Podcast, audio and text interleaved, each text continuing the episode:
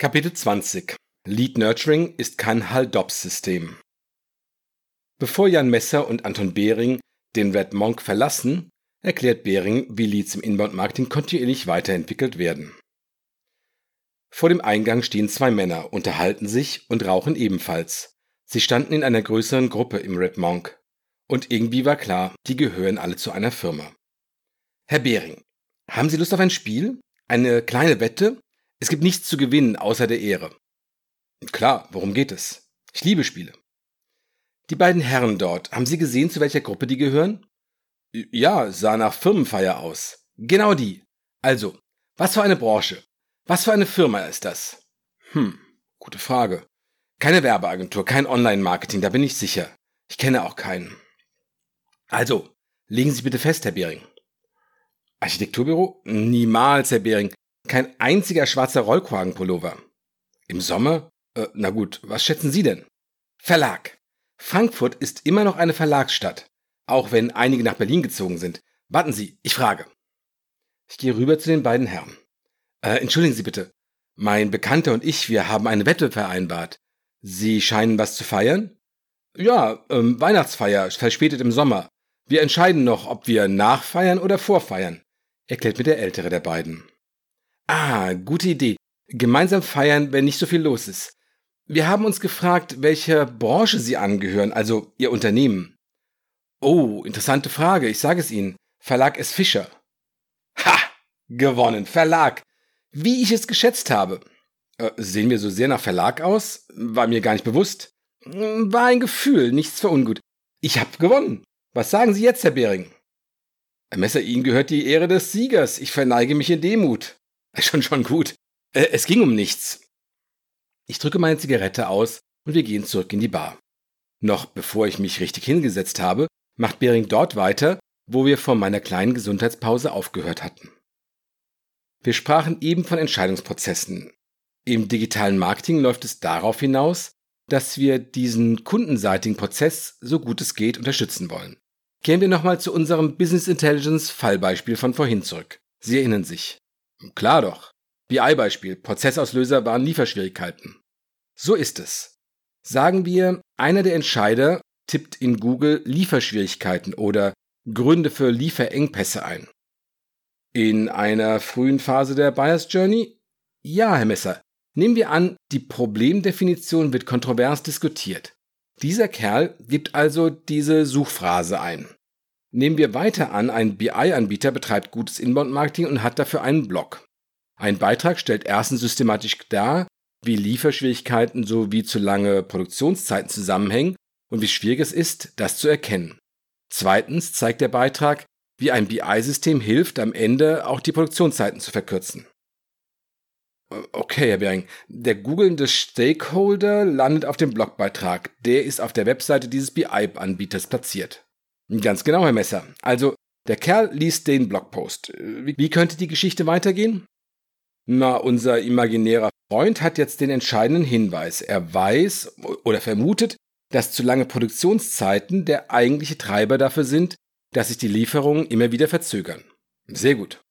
Und er bekommt gute Argumente an die Hand, mit denen er die anderen Entscheider dazu bewegen kann, das auch so zu sehen. Konsens beim Problem oder zumindest rückt eine Einigung in Reichweite. Prima, Herr Messer.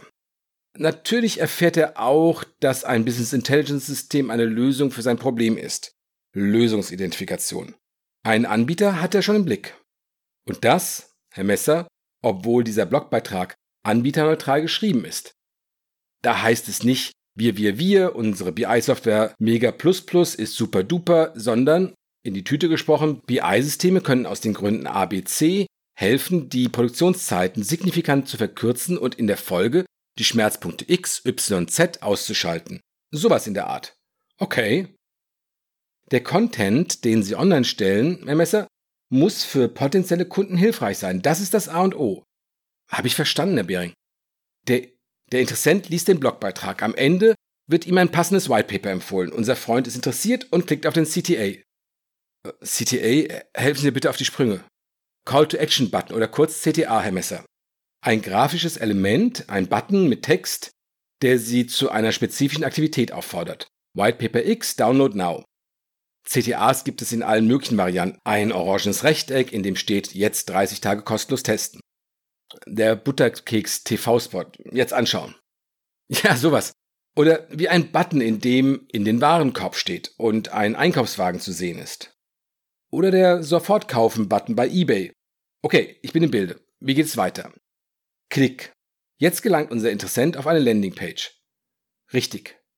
Wie erstellt man die Landingpage, Herr Behring? Das Marketing muss sie natürlich vorher anlegen, genauso wie den CTA. Mit Marketing-Automation-Systemen, wie sie HubSpot, Avalanche, Salesforce und andere vertreiben, lassen sich diese Landingpages recht einfach erstellen. Alternativ, ich will ja nicht zu tief ins Detail gehen, können Sie Landingpages in Ihrem Content-Management-System bauen und mit Ihrer Marketing-Automation-Lösung verbinden. Das ist nur eine Frage, wie man es umsetzt. Hm, was passiert danach? Auf der Landingpage muss unser Freund seine Kontaktdaten in ein Formular eintragen. Ansonsten kein White Paper. Das ist der Preis, den er zahlen muss, um den Download-Prozess abzuschließen. Äh, so wie ich, als ich hier White Paper runtergeladen habe, Herr Behring. Genau. Nachdem Sie das Formular ausgefüllt und abgeschickt haben, kamen Sie auf eine Thank You Page. Da steht sowas wie Download-Anfrage erfolgreich. Das White Paper wurde Ihnen soeben zugemailt. Auf einer solchen Seite können Sie ein weiteres White Paper zu einem verwandten Thema anbieten. Herr Behring, gleich noch was aufs Auge drücken. Ihr Inbound-Typen seid geschickt, was? Ein raffiniertes System. Der Entscheider gibt seinen Namen und seine E-Mail-Adresse an, die Firma, für die er tätig ist, seine Position und ich würde nicht zu viel abfragen. Beim ersten Mal, Herr Messer, aber ja, so ist es. Ja. Ich kann mir denken, was als nächstes passiert. Jetzt wird gnadenlos gedrückt.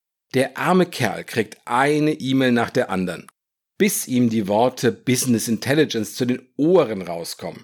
Irgendwann ist er so weich gekocht, dass er nachgibt. Er unterschreibt den Vertrag. Erinnert an das Hull-Dobbs-System. Kennen Sie das?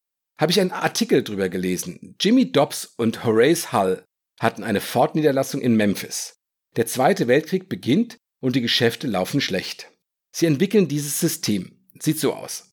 Von den Kunden lassen sie sich Autoschlüssel und Führerschein geben, angeblich zwecks Identifikation und um den Wert ihrer alten Autos zu bestimmen.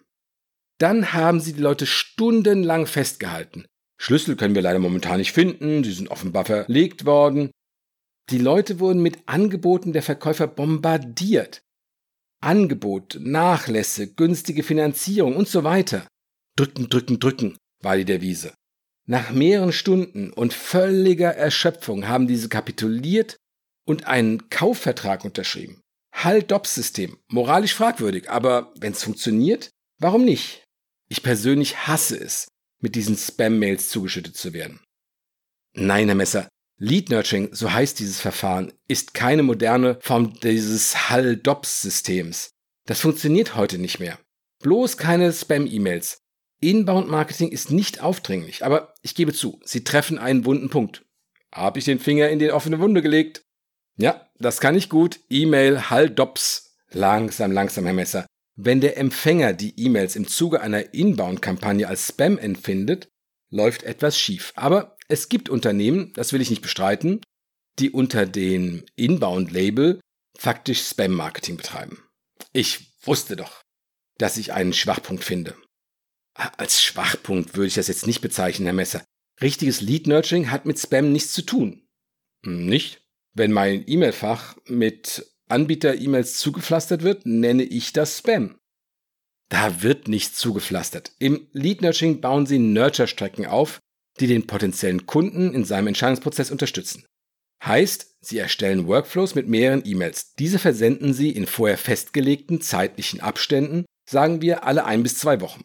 Wobei Sie da auch flexibel sind und auf das Verhalten Ihrer Leads reagieren können wertiger Content, der zur jeweiligen Phase der Entscheidungsfindung passt und den der Interessent daher als hilfreich einstuft. Jedenfalls ist das so, wenn Sie es richtig machen. Manche Firmen, da bin ich bei Ihnen, übertreiben es mit diesen E-Mails. Ich bin selbst auf ein paar solcher Listen von Coaches, die täglich drei bis vier Mails verschicken. Das funktioniert in deren Branche, nehme ich an. Bei komplexen Entscheidungen und mit Empfängern, die keinen Guru folgen wollen, ist das aussichtslos. So ein E-Mail-Bombardement ist nicht hilfreich und hat mit echtem Lead-Nurturing nichts zu tun. Sag ich doch, Spam Herr Messer, Sie haben ein White Paper von unserer Website heruntergeladen. Haben wir Sie danach mit E-Mails bombardiert? Hm, nein. Bis jetzt herrscht weitgehend Funkstille. Eine E-Mail habe ich bekommen. Die große Flut kann ja noch kommen. Nein, keine Sorge, Herr Messer. Sie trinken gern guten italienischen Espresso, richtig? Äh, äh, richtig? Espresso ist also eine prima Sache. Keine Frage. Mit Sicherheit gibt es Leute auf dieser Welt, die Espresso brühen, der widerlich schmeckt. 100 Prozent, Herr Bering. In der Nähe meiner Wohnung zum Beispiel, da gibt es eine Eckkneipe, in der servieren sie einen unfassbar schlechten Espresso.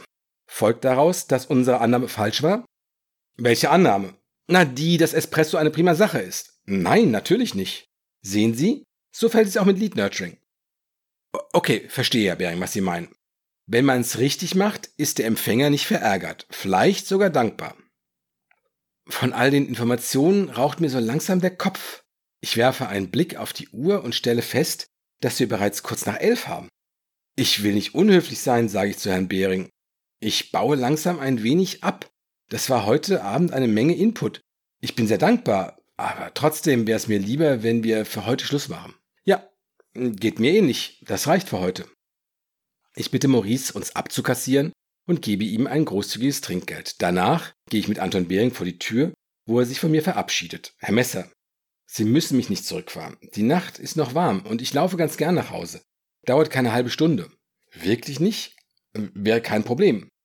Nein, das passt schon. Ich wollte sowieso noch einen Podcast hören. Ah, nur am Arbeiten. Wie? Also gut. Nochmals vielen, vielen Dank für Ihre Hilfe. So langsam glaube ich, dass meine Lage doch nicht so vertrackt ist, wie ich dachte. Am besten lesen Sie sich noch mehr in die Themen ein, über die wir heute gesprochen haben. Dann wird Ihnen vieles klarer, Herr Messer. Ich verweise gerne auf unsere White Paper. Wenn sonst noch etwas ist, können Sie gerne anrufen.